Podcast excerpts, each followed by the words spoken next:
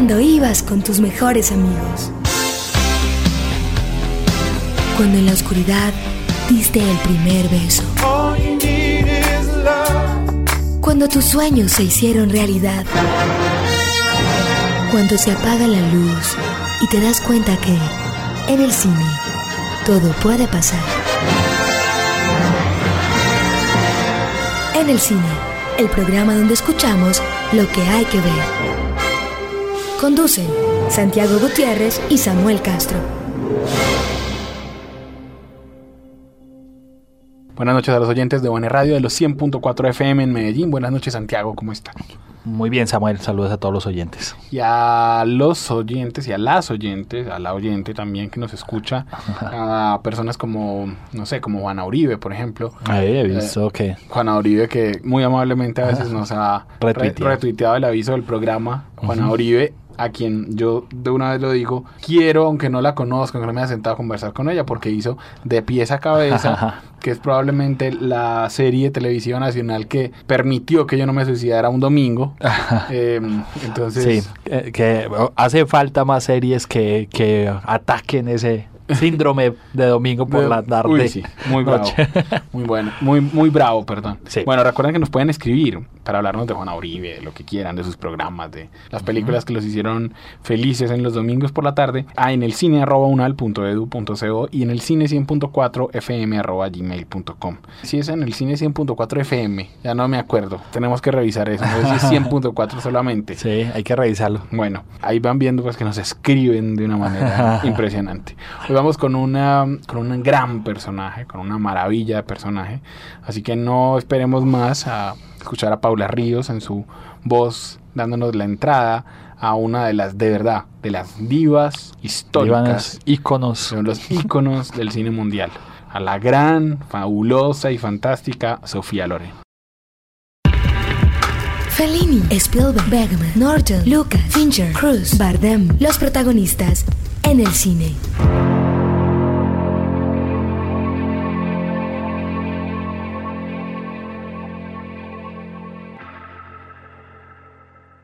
Bueno, Sofía Loren, Santiago, hay que decirlo, a nosotros no, realmente no nos tocó el esplendor fantástico de Sofía Loren, nosotros estábamos, no estábamos ni en el pensamiento de nuestros papás, pero hay que decir también que Sofía Loren es una un real, una real diosa del cine, una Sí. maravilla, que todavía hoy, aunque no nos haya tocado verla en las pantallas, sabemos y podemos reconocer en fotos que era una mujer bellísima, Y que aún a sus... ¿Cuántos días? 70. 80 va a cumplir. 80. Cumplió Sigue 80. siendo una mujer muy atractiva.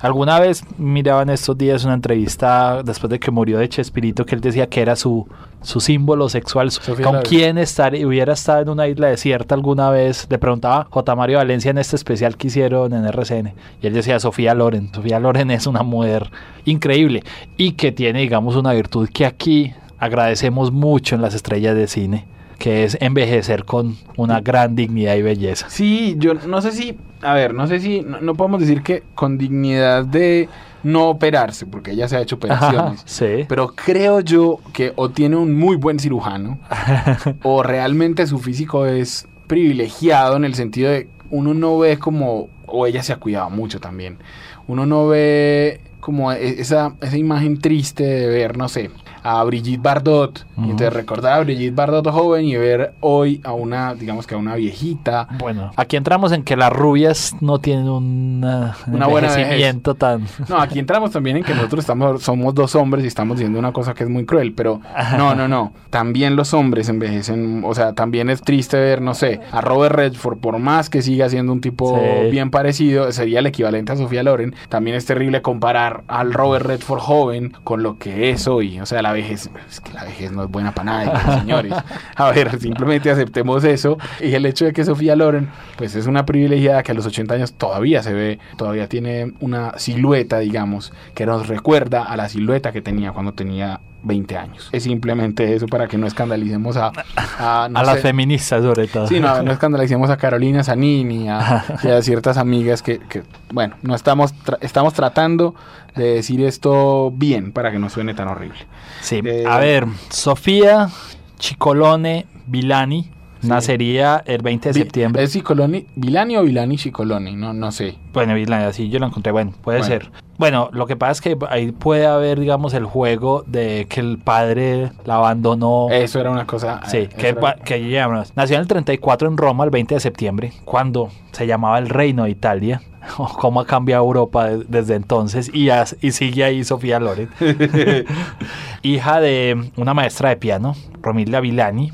Entonces mira que pronto sí es. Sí. Y el ingeniero Ricardo Cioccolone. Pero él pronto dijo que no, que no tenía cómo sostenerlas y las dejó. Porque En- eran ella y ella Y la- eran la mamá, ella y creo que una hermana. Sí, entonces se fueron para Nápoles, donde se crió realmente y donde vivió con los abuelos. Y digamos, quien conoce un poco de la cultura italiana sabe que una cosa es ser italiano y una es ser napolitano. Sí, exacto. Y esta mujer que no tenía, digamos que muchas expectativas, que mm, la mamá de Sofía Loren había querido ser reina de belleza Sí. y no había podido porque había quedado embarazada. Entonces quiso que su hija pues cumpliera, digamos, sus sueños y la inscribió desde chiquita a concursos de belleza. A los 14 años, para que tampoco se escandalicen hoy los que dirían que es una, una cosa, pues desde estamos hablando de una niña. Sí. Eh, a los 14 años ella participa en un concurso de belleza y en ese momento alguien la ve y le dice, no, usted tiene una belleza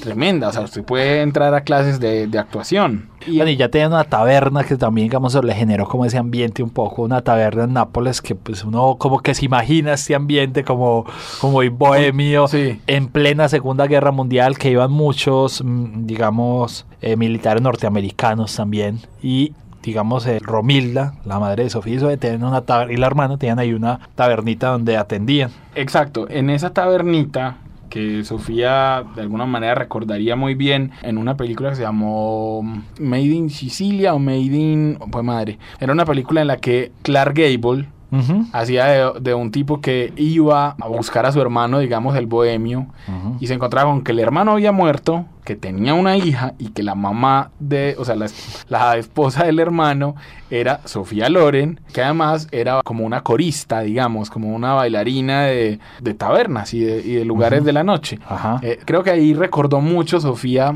ella lo, lo decía también, recordó esa época de su vida en la que yo creo, creo, creo, por las fotos que yo vi, que uno iba a esa taberna solamente a que Sofía Loren le trajera una copa.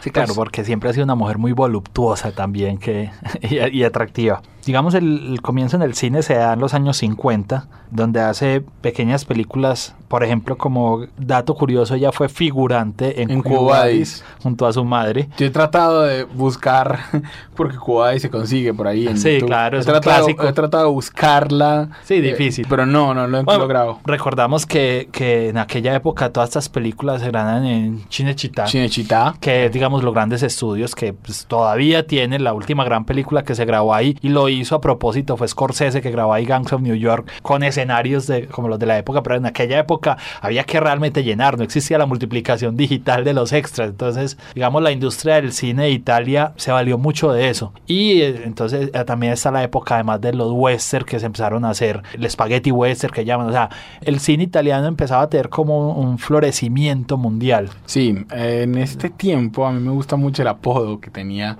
Sofía al comienzo de su carrera. Ella aparecía en los créditos como Sofía Lazzaro. Y se- aparecía como Sofía Lazzaro por, por alguien que había hecho una broma que decía que verla resucitaba a los muertos, como a Lázaro. Como a Lázaro. Entonces, por eso le pusieron el, el- el apellido Lazzaro. Bueno, hizo cosas como Las dos noches de Cleopatra, como El, el oro de Nápoles. Y ahí conoce, por ejemplo, a Vittorio de Sica, Sí. que va a ser un director muy importante de su carrera. Y conoce, o la ve, o la va a ver después, digamos, Carlo Ponti Sí. que es sin duda el hombre más importante en la vida de, de- de Sofía. No estamos para meternos en eso, pero eh, yo creo que Sofía, el hecho de que no haya tenido papá fue importante para que se haya metido con Carlo Ponti, que le llevaba más de 20 años de edad, y que al mismo tiempo le hubiera, digamos, estoy aquí especulando, pero le hubiera sido fiel en el sentido de quedarse con él hasta la muerte. O sea, Sofía podría haberse divorciado. Estamos hablando de una mujer a la que Cary Grant le dijo, yo dejo todo, Ajá. todo por casarme con usted. Cary Grant, cuando era la estrella más grande de Hollywood. Sí, porque además Hollywood la convirtió como en un, hasta un estereotipo un poco, como Sí. de ese, de ese, como el amante italiano que era Valentino, digamos. Sí, ella era, era como la bomba mediterránea que era el deseo de cualquier hombre. Sí, es que no, no nos digamos mentiras. O sea, Sofía Loren era básicamente en el cine gringo lo que soy Sofía Vergara. Eso iba a decir. Y ella ha aprovechado eso. ¿Sabes qué pensé? El mismo símil exactamente leyendo la biografía de Sofía Loren para este programa. Porque ella no se disgustó ante eso. Antes le sacó provecho como Sofía Vergara. Sofía Vergara que su acento lo exagera. Y también ella hace lo mismo Sofía Loren. Además, encontró su espacio. Porque digamos, estamos hablando de una época en que el cine italiano generó unas divas. Claudia Cardinali, Gina Lollobrigida, Sí. Lucía Bosé, Que y ella un- encontró como su espacio que es muy diferente a estas que eran un poco más cine que se relacionaba con Hollywood. Esta era como más popular, llamémosla. Sí, y mm, es- no sé si es Vittorio de Sica, pero es quien le saca mayor provecho a emparejar a Sofía Loren con Marcelo Mastroianni. Porque cuando se emparejan Marcelo y Sofía, es de verdad. Eso es lo que llamamos química. Sí, no, es una química brutal. O sea, ver matrimonio a la italiana, ver un día muy especial, que es la película de la que vamos a hablar en la sección de nuevos clásicos, es ver en serio a dos que debían actuar juntos siempre, porque Sí. eran perfectos. Porque mucha gente dice, bueno, primero recordemos que Marcello Mastroianni tuvo una relación, si mi memoria no me falla, aquí no, para que lo sepan, una intimidad del programa, este programa se hace sin internet. Entonces nosotros realmente estudiamos mucho antes del programa o leemos y a veces ya pues todas las cosas que decimos nos toca por memoria, pero si mi memoria no me falla, Marcello Mastroianni se casó con Catherine Deneuve Ujú. eh, o tuvo una hija con Catherine Deneuve, que era la otra gran belleza francesa. Sí. Entonces yo creería que Marcelo y Sofía sí fueron amigos. Pues hay gente que, hay gente que, digamos, mete ahí basa y dice, no, yo esto, pero no, yo, la verdad es que uno no, no creo que uno se meta con alguien con el que no se casa, que haga siete películas con él y que nunca se haya sabido ni una mala foto, ni una foto comprometedora de ellos dos. Yo creo que de verdad eran amigos, amigos entrañables que podían hacer esa química o mostrar esa química. Cuando Sofía, lo que vos decís, consigue su contrato con Paramount, Sí. le dan eso. Usted sea la amante latina. Entonces incluso hacía de mexicana o de brasilera o de, bueno, lo que fuera. Sí, pero porque ella creado cinco películas, entre ellas una era El Pistolero. la eh, que hizo con John Wayne. que hizo con John Wayne, exacto, que era como un, un western más o menos parecido. Entonces, lo que sí es verdad, sí, era latina. En ese momento no había una diferenciación de latinoamericana. Usted es latina, hágale. Y ella empezó a, a potenciar eso. Pero se da cuenta, digamos, que le iban a ofrecer eso. Entonces ella, como vos decís, no se queja, pero sí se devuelve. O sea, estaba pendiente del cine italiano, sobre todo de Vittorio de Sica. Vittorio de Sica le ofrece un papel en una película que, dramática, distinto a lo que ella estaba haciendo, que se llamó Dos Mujeres en inglés, La Ciociara en italiano. Y ella lucha para que no le den el papel de la hija. La Ciociara tiene un- una historia muy, muy terrible de madre e hija huyendo en la guerra y las violan Sí. a las dos. Eh, entonces ella, por el casting, pues todavía le daba, digamos, para ser la hija. Pero ella dice, no, yo quiero ser la mamá, Ajá. que es el verdadero papel de la película y lucha por él. Finalmente lo consigue. Y ese papel, que era distinto a lo que ella le ofrecían en Hollywood, es lo que le da su Oscar. Sí, O le, da, eh, le da 22 premios internacionales, gana Cannes, Berlín, Venecia y sí, lo que decís, la cereza en el pastel es ganarse Oscar, que como dato curioso es la primera vez que se lo gana una actriz, pone interpretación en idioma Eh, no exact- inglés. Exactamente, nadie hasta, hasta que Sofía lo hace. Y eso ya habla de por qué ella es una figura histórica. Recordemos que para Hollywood el cine es el que se hace en Estados Unidos. Cuando ellos dan ese tipo de gabelas es porque algo los deslumbra. Sí. Y con eso estamos diciendo que por eso se hizo famoso Roberto Benini, y por eso se ha hecho famoso, pues no sé, el artista eh, exactamente, Mi- eh, Michelle Hazanavicius y. Marion Cotillard. Por eso llegan, digamos, a estas estrellas extranjeras. Cuando logran insertarse en el cine de Hollywood es por algo. Sofía ya estaba trabajando en él, pero de aquí se vuelve una estrella norteamericana. O sea. Ella era una gran estrella del cine gringo. Tanto que haría un, un papel, por ejemplo, en la última película que dirigió Charles Chaplin, que se llama La Condesa de Hong Kong. Una muy mala película. De una vez se las digo, yo la vi. es muy mala, es puras bromas de esas de salgo por una puerta, entro por la otra, con un plano quieto. El propio Chaplin actúa ahí. Es muy impresionante, porque en un momento Marlon Brando se choca contra Chaplin que hace de un, de un camarero. Ajá. Y uno dice, wow, o sea, están los dos símbolos de cierta parte del cine ahí juntos. Ajá. Y la película vale la pena solamente por ver a Sofía Loren en vestido de baño. O sea, ese es su mayor atributo. Y ese fue el mayor atributo de un montón de películas en las que ella actuó. Le van a dar más de esos papeles. Va a seguir recibiendo nominaciones al Globo, sobre todo. No tanto al Oscar, pero el Globo la quería muchísimo. Ella recibe nominación en el 64. En el 65 por matrimonio a la italiana, en el 71, en el 77.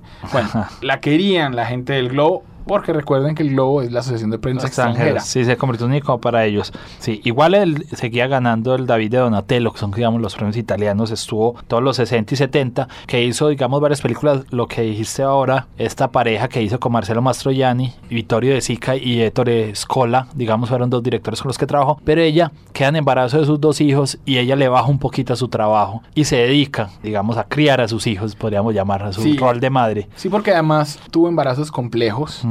Es decir, Sofía tiene a sus hijos después de los 30, Sí. que no era una costumbre en Italia. Piensa en eso, en Italia en, las mujeres tenían hijos a los 20 y ella había dejado esa parte, primero porque su esposo era mayor y segundo porque estaba consolidando su carrera. Entonces cuando de una vez, cuando dice, ya soy una estrella, ahora sí, yo quiero tener hijos y entonces nacen, ¿cómo es que se llama? Carlo Ponti Jr. y, y Eduardo. Eduardo. Eduardo. y Eduardo Ponti. Qué pesar que no haya tenido hijas, pues porque digamos que No, sería no. bonito ver a una Sofía Loren No, hoy. no te lo digo por, eh, por lo que veo en Facebook, se parecería a Carlo Ponti. de ahí. te lo garantizo. Entonces, cuando logra ser madre, pues entonces ella la emparejan en algunos en algunas películas. eh, fue pareja de Richard Burton en El Viaje. Hicieron un remake de Breve Encuentro. eh, bueno, trabaja en la televisión norteamericana, en Hallmark, en, En los 80 hizo ella una de sí misma en una biografía que se hizo para la televisión italiana, creo. Exacto, pero antes de que lleguemos a los 80s, hablemos de una película de 1977 de Héctor Escola que se llama Un día muy especial. Straighten up and fly right. Nuevas viejas películas. Up and stay right. De los nuevos clásicos se habla en el cine. ¿Por qué me gusta a mí esa película tanto, Santiago? Primero, porque recibió dos nominaciones al Oscar. Una como mejor película extranjera por Italia y otra, volvemos a lo mismo, una nominación para Marcello Mastroianni como mejor actor protagónico. Como ya hemos hablado aquí en varios programas, eso es raro. Sí. Es decir, cuando se nominan en otras categorías a una película extranjera, no es muy común. Y es que la historia es una belleza. Es, son dos personajes, ya Sofía en ese momento tenía 40 y punta, entonces son dos personajes maduros Que se quedan en la casa, que es, hácete de cuenta, una vecindad, uno de esos edificios que tienen patio central, o sea, como que son cuatro edificios y la gente se reúne en el centro, porque ella hace de una ama de casa, mejor dicho, es una especie como de los puentes de Madison, pero menos. Sí. Porque, porque Marcelo Mastroianni es un anarquista que está ahí y vive al- como en el edificio, de- en el apartamento del frente. Y la familia de Sofía se va a escuchar el discurso de Hitler. Hitler supuestamente ha- es una película de época, Hitler está en Roma y se quedan ellos dos solos. Y entonces lo que pasa es una, también me recuerda mucho a Confesión a Laura, o sea, es una, una película que se hace entre dos, De actores. de, de dos puros y de la química en su máxima eh, eh, expresión. eh, la- exactamente. Entonces es una maravilla de película. Digamos que para los que quieran ver cómo Sofía fue bonita a los 20, a los 30, a los 40, a los 50, véanla en esa película. Hay una escena que es realmente, es ella básicamente subiéndose un poquito el vestido. No hay más en esa escena. Y le ganan erotismo a miles de muchachitas en bikini. Porque el- lo que hay que decir de Sofía es que es una belleza. Yo creería que no hay una actriz hoy, ni siquiera, ¿cómo se llama la italiana que fue esposa de Vincent Cassel? La de. mm, La de. mm, La. Fue madre. La de la película. La que actúa en Matrix. Sí, pero no. ¿Sí sabes cuál es? Sí, sí, pero no, no. Bueno. No la tengo ahora. Bueno, Mónica Bellucci. Mónica Bellucci. Ni siquiera, Mon- Oh, Mónica Bellucci. pero ni siquiera Mónica Bellucci llega al nivel de Sofía. No, igual es que es otro cine que no te da tanto contexto para, para hacerlo, pero, pero sí, tienes razón, es una belleza provocadora, más no, digamos, vulgar. Podría Sí. ser. E- e- ella provoca, pero sabe hasta dónde llegar. Sí, tanto así que Sofía, por ejemplo, es famosa porque a finales de siglo ella demanda unos sitios de pornografía donde aparecían fotos de ella. eh, Fotomontajes o... o unos fotomontajes de Sí. ella desnuda. Imagínense, uno por qué va a querer hacer fotomontajes de una actriz de los 50 Ajá. en una, o sea, en un sitio porno de los 90 es porque es una mujer bellísima, bellísima. E- Eso es Sofía, Sí. que a, a los 60 incluso protagonizó calendarios Pirelli, que ha sido sexy siempre. Sí, en los 80, si uno eh, No. ve su carrera, no tiene trabajo realmente. Volvemos a saber un poco de ella cuando le dan, empieza en los 90 a recoger premios honoríficos. Sí, y también porque creo, Santiago, vos me, pero hay una película que es no es de Hot Couple, sino que es una película también con Walter Matthau y con Jack Lemmon. Se llama Grumpy Old Men, tal vez. Que es dos viejos gruñones. Sí, sí. Que son dos vecinos viejos que se hacen un montón de cosas y que compiten por una vecina madura que es Sofía Loren. Sí, esta película es del 95, la misma época en la que también hacen esta película de Preda Porter, que es esta película Sí, la en que- la que ellos un poco se burlan, De sí Marcelo mismos. Mastroianni y Sofía Loren de ellos mismos. Esa película era de Robert Altman, digamos fue digamos como la última aparición grande, pero en los 90 te estaba diciendo que le dieron el Oscar honorífico en el 91, el CCD 1000 que es el honorífico del Globo de Oro en el 95, el premio de honor en los Donatello en el 98, Este año Cannes le dedicó, o sea, era su invitada de honor. César honorífico en el 91, Copa Volpi, ah bueno, no, ese ya era en la cosa. Y premio Ariel, que es de la Academia Mexicana, también en el 2014 se lo dio Claro, la es que Mexicana. yo, yo vi, Carlos Slim pagó el pasaje, le hizo una fiesta como de cumpleaños y había gente gringos y actores gringos pagados todos para simplemente para celebrarle el cumpleaños a Sofía Loren, que es maravillosa y que volvió a actuar en una película de la que vamos a hablar rápidamente porque no es gran cosa en nuestra sección de videoteca. Hello. My name's Forrest, Forrest Gump. You were afraid to be my dad. I didn't want to get into trouble. You talking to me? You talking to me?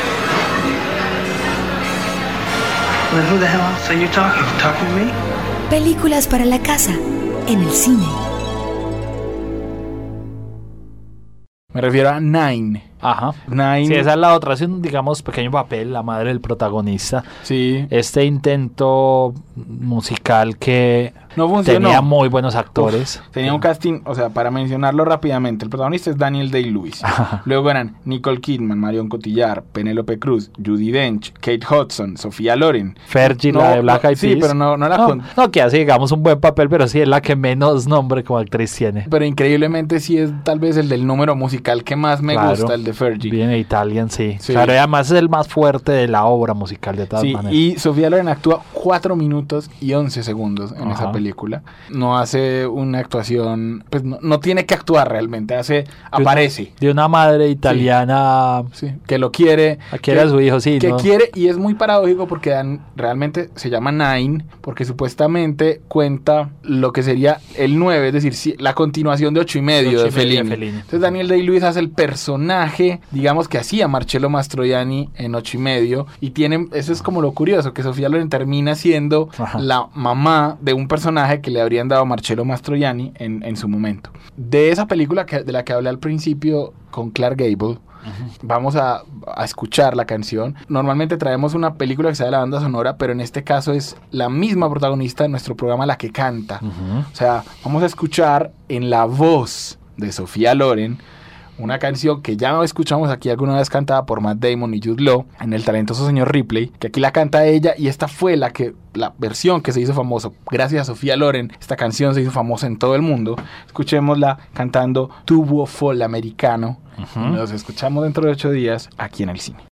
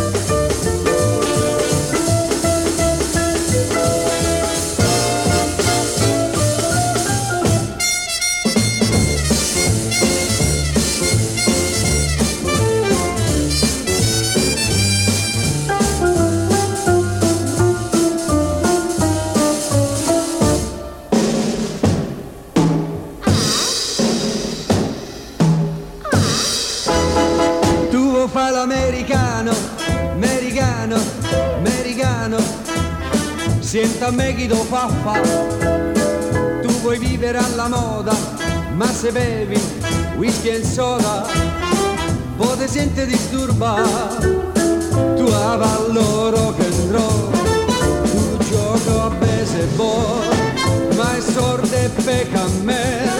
Chi te li dà la borsetta di mamma, tu vuoi fare l'americano, americano, americano. Ma si nati in Italia, senta a me non c'è sta niente a fa. Ok, Napolita, tu vuoi fare l'americano, tu vuoi fare l'americano. Qui si sale rock and roll, qui si sale rock and roll, qui si rock and roll, qui si rock roll.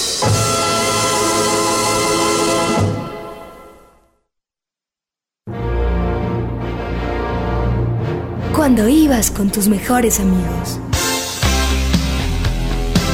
Cuando en la oscuridad diste el primer beso. Cuando tus sueños se hicieron realidad. Cuando se apaga la luz y te das cuenta que en el cine todo puede pasar. En el cine, el programa donde escuchamos lo que hay que ver. Conducen Santiago Gutiérrez y Samuel Castro.